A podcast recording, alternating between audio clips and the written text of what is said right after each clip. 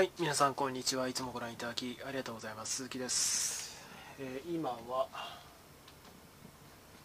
19日の午後6時ですね。まあ結構遅くなっています。髪の毛切りに行かないとなと思いつつも、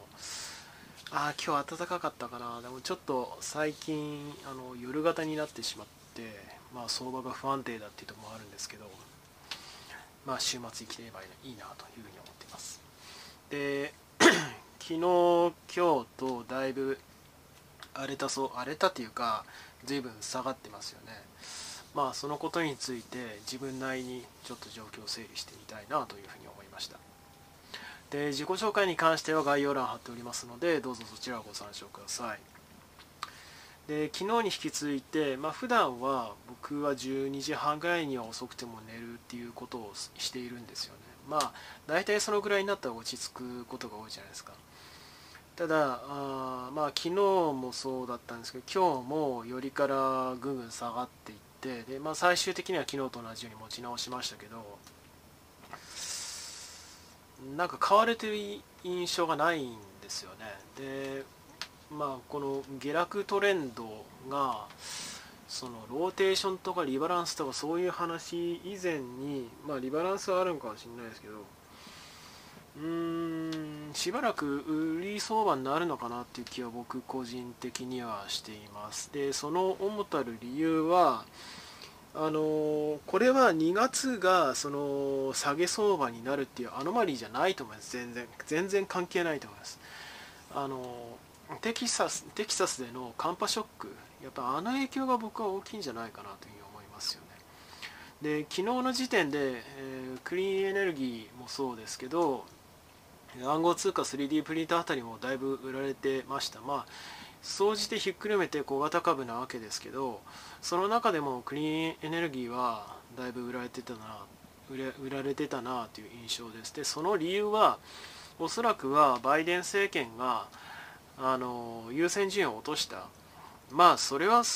まあ僕の見立てですけどそれはそうだろうな腑に落ちるわけですよ。そう考えると。今起きてる状況っていうのはコロナの変異種が猛威を振るっている。でさらに新しいものが続々と出ている。まあその変異種自体はもう数百っていうレベルで出てるわけですけどただあのまあ要は毒性が強いというか感染力が強いもの変異種がどんどん出てきてるわけですよね。でさらにはその変異種に、えー効かないワクチン、えーまあジョンソンジョンソンのものかな。あ効かないっていうことが分かってきたりでまあじ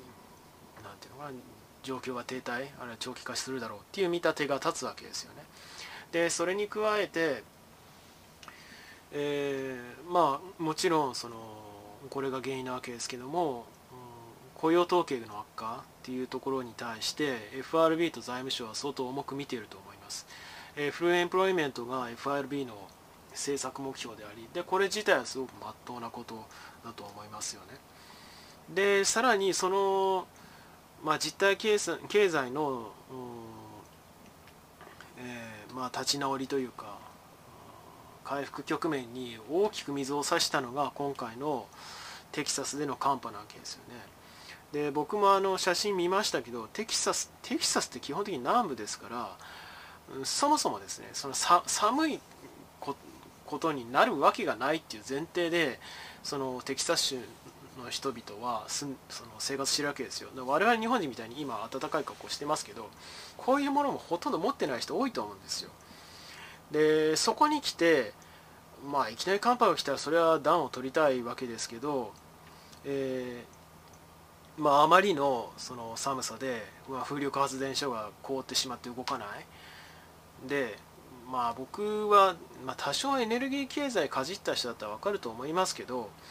あの風力発電とかクリーンエナエナジーの類ってやっぱり安定供給難しいっていうか無理なわけですよね。でそこがもろに打撃を食らってその結果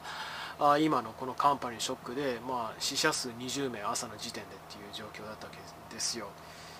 で、えーさらには原油の輸出を封鎖する、まあ、要するに国内で供給はあの需給を満たせないから輸出してる場合じゃないっていうそういう非常事態になってしまった。で、これって結局人災だっていうことはウォール・ストリート・ジャーナルも言及してますし、えー、それをさらに引用した日経新聞の記事なんかもありましたけどまあそうだろうなというふうには思います。でここでその ICLN 筆頭に PBD、BBW でしたっけ？あのクリーンエネルギーの ETF あるいはそこに組み込まれて銘柄を持ってる人たちは打ちのめされたと思うんですよ。気持ち的に。あこれ役に立たないじゃんっていうふうに思ってしまったと思うんですよ。でそこから投げ売りが始まったのかなと、まあ、これ極めてエモーショナルなものだしでさらにその普通に考えて冒頭で申し上げた通りまあやっぱりクリーンエナジーの推進の政策の優先順位って下がると思いますよこの状況下では。実体経済の立て直しの方がはるかに優先順位が高くてそれそのようやく立ち直りそうかなあの変異種出てきてるけどワクチンの配布も随分迅速、まあ、変異種じゃなくてオリジナルのものに対するワクチンの普及はだいぶ、えー、浸透してきたしっていうところにもう水を差すどころじゃない火に油を注ぐっていう感じですけど状況にしてしまってるのがこの寒波によるショックだと思いますよね。で、えー、まあ、決算なんかを見ていても、まあ、もちろんその決算で、あのー、ミスしてしまった銘柄に関しては売られている。でも良かった銘柄も売られてるわけですよね、まあ、僕が知る限りでは6とロイヤリティファーマー RP、えー、ROKU と RPRX ですけど普通に売られてますもんね。でまあ、大型株が買われてるって言われてますけどマイクロソフト、まあ、GAFAM も下げてますし、うん、要はそのまあなんだろう金利の利上げ局面だからとか債券買う買うかどうかとかそういう話出てますけどもう金利がどうのってレベルじゃないショックが寒波によって来ちゃったのかなっていうふうに僕は感じています。で金利っていうのは景気あの回復局面においては上がっていくのは当たり前ででそこに対して別に懸念を持つ人はさほど多くないと思うんですよ全体として、まあ、もちろんその小型株から中大型株へのローテーションっていうものはあるいはリバランスっていうものは起きるでしょうけれどもかマーケット全体に対する懸念ではないと思いますところがこの寒波によるショックはそもそも生産活動が停止しちゃってるわけじゃないですか。あというところからあいやこれはその生産活動の中核を担う企業の所有権つまり株なんか持ってる場合じゃないよな。というように判断しているのかなと。で昨日の映像でも申し上げた通りあロンドン市場でどうやら売られているよう。でそれには国民性も多分に含まれてると思い織り込まれていると思いますけども織り込むって言い方違うかな。国民性というものが背景にあると思いますけどもやっぱり慎重だったり、まあ、アメリカ人と比べてもコンサバティブだと思いますよ。でそこから売ってるっていうところがロンドン市場が空いてる間は売りっていうのが、まあ、僕は出てるような気がするんですよね。でちなみに僕のポートフォリオは相変わらず、まあ、下げても、まあ、昨日おとといでもおととい、まあ、ほぼ動かなかったですね。あき昨日動かなかったですね。一昨日はちょっと下げましたけど。でもまあ23%ぐらいですかね下げて。ただ今言った通り寒波によるショックはあ2月末までは終わ続くと思うんですよ。でそこに対してその具体的な対策っていうのをバイデン政権出して出せてないですよね現状。緊急事態ですから。気候その気候によるショックっていうのはまあ打ちようがないわけですね。でむしろそのクリーンエナジーを推進した結果思いっきり裏目に出てその大失敗をしてしまったっていう状況になってるのが今回のこの寒波によるショックによる大打撃なわけですよ。要は大失敗してしまったなっていうところが積んじゃってる状態だと思いますよね。でまあ、他方で半導体のそのサプライチェーンの見直しとかやってますけど、まあ、それは大事だけれどもそこじゃないんじゃないかという 僕は。そこじゃないんじゃないかっていうよりはそれよりも人々が期待しているものは寒波寒波のショックに対するもっと具体的な供給そのエネルギーの安定供給電気の電源電力の安定供給を緊急でしろっていうことですけどまあ多分できできないんでしょうね。っていうところから頓挫してしまった。要は今までその去年のコロナショックによる立ちそのまあ3月以降まあトランプの時も含めて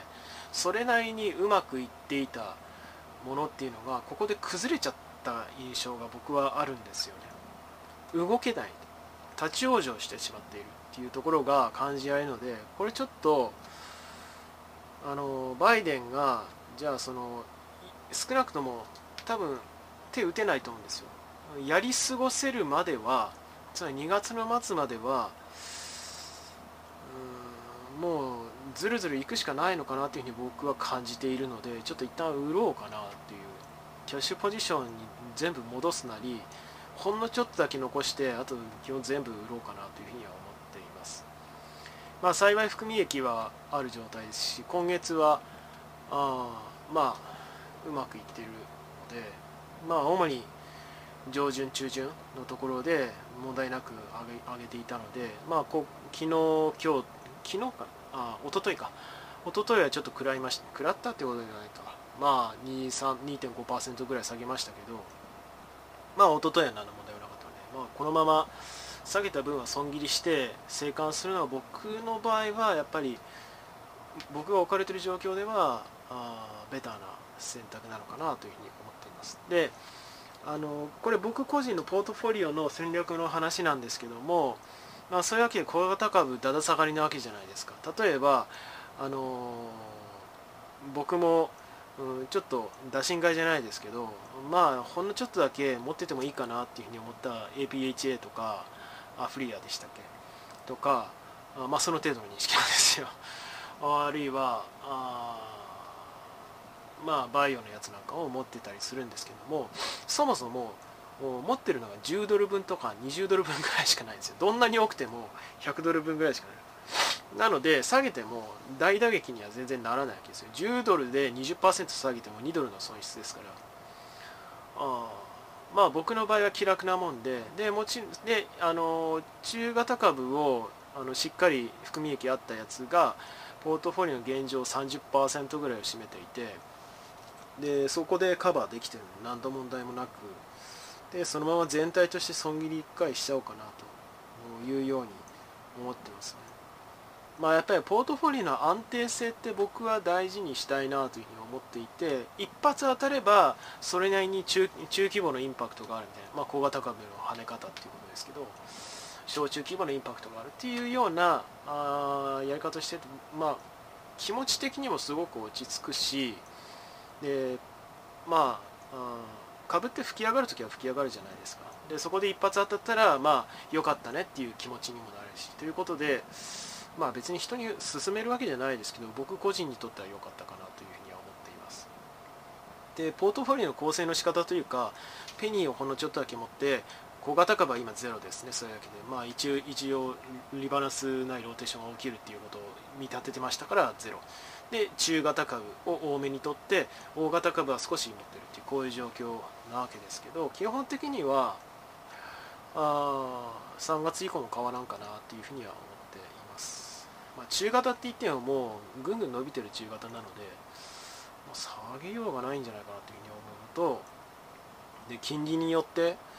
その資金調達コストが上がってみたいな話はありますけどまあそれ以上に成長してれば何の問題もないですからね。で当面のところは前半で申し上げた通りロクやロイヤリティファーマがあの決算で下げちゃうっていうこういう状況ではもうできることがないので。でバイデン政権がと FRB が手を打ってくれればいいんですけども打ちようがないので頓挫しちゃってるので、まあ、これは要するにガバナンスっていう根本のところ今まで信頼していた根本の土台のところがちょっとあのガタってきちゃってるのでこの寒波に関してはですよ。寒波に関してはですよ。やり過ごすまではちょっと売ろうかなというふうに思って今回の映像は作らせていただきました。まあ値上がりする銘柄あると思いますけどね、それなりに。あると思いますけどまあそこまで面倒な状況にもなってないし、うん、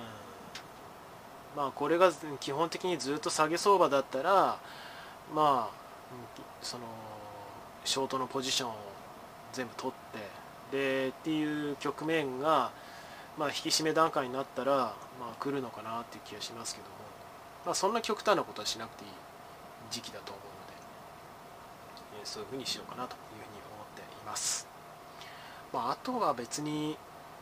そのワクチンの普及の見通しとか今は考えなくていいのかなというふうには思ってますね。まあそもそもうまくいってますしね。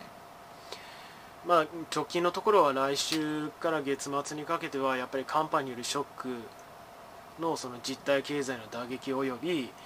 えー、もちろん FRB もバイデン政権もそれを再立て直しを最優先すると。で他方で、EU 圏特にロンドン市場はそれを悲観的に状況を見ている気がするというところこの構図を念頭に置きながら、まあ、ちょっと対応していきたいなというふうに思ってます。では最後になりますがよろしければチャンネル登録および高評価の方をお願いできれば幸いです。では今回この辺で。バイバイ。